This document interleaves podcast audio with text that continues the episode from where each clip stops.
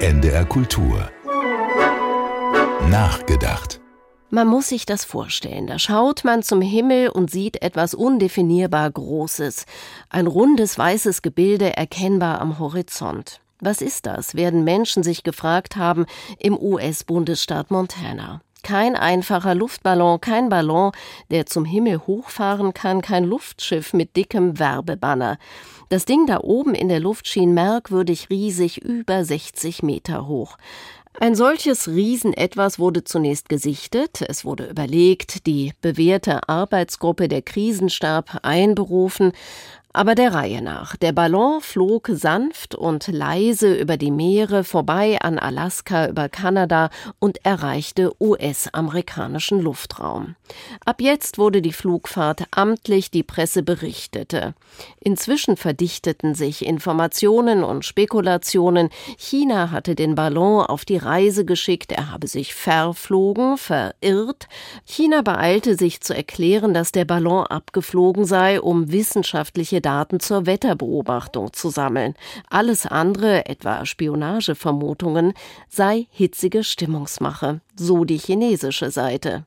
In den USA fragt man sich weiter, warum flog der Ballon unangemeldet? Warum nicht vorher ein Signal? Hallo USA, wir fliegen mit einem Riesenballon und sammeln harmlose Infos für meteorologische Zwecke.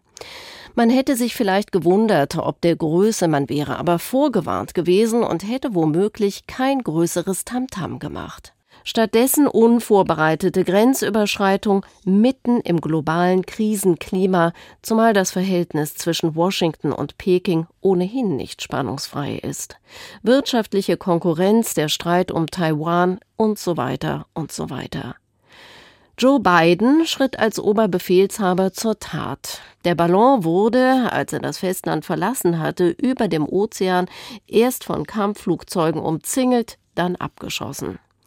Sieglos fiel das Riesending in sich zusammen. Knall aus, Ballon kaputt, Operation beendet. Von wegen. Gerade in politischen Befindlichkeiten ist das Nervenkostüm dünnhäutig. China ist sauer und beleidigt, die USA fühlen sich düpiert, weil ungefragt Grenzen überschritten wurden. Die Welt in Alarm, auch die NATO will ein Muster erkennen. China späht aus, nicht nur die USA, längst auch Europa. Das Bewachungsnetz ist groß und weltweit gespannt.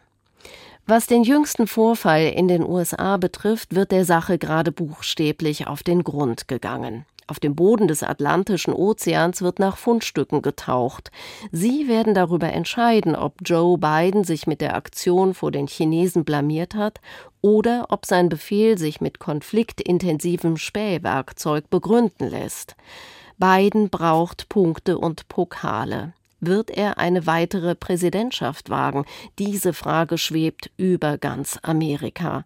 Kein Wort darüber in seiner Rede zur Lage der Nation dieser Woche, dafür aber das klare Statement Made in America. Eine Rhetorik, die an seinen überhitzten republikanischen Vorgänger erinnert.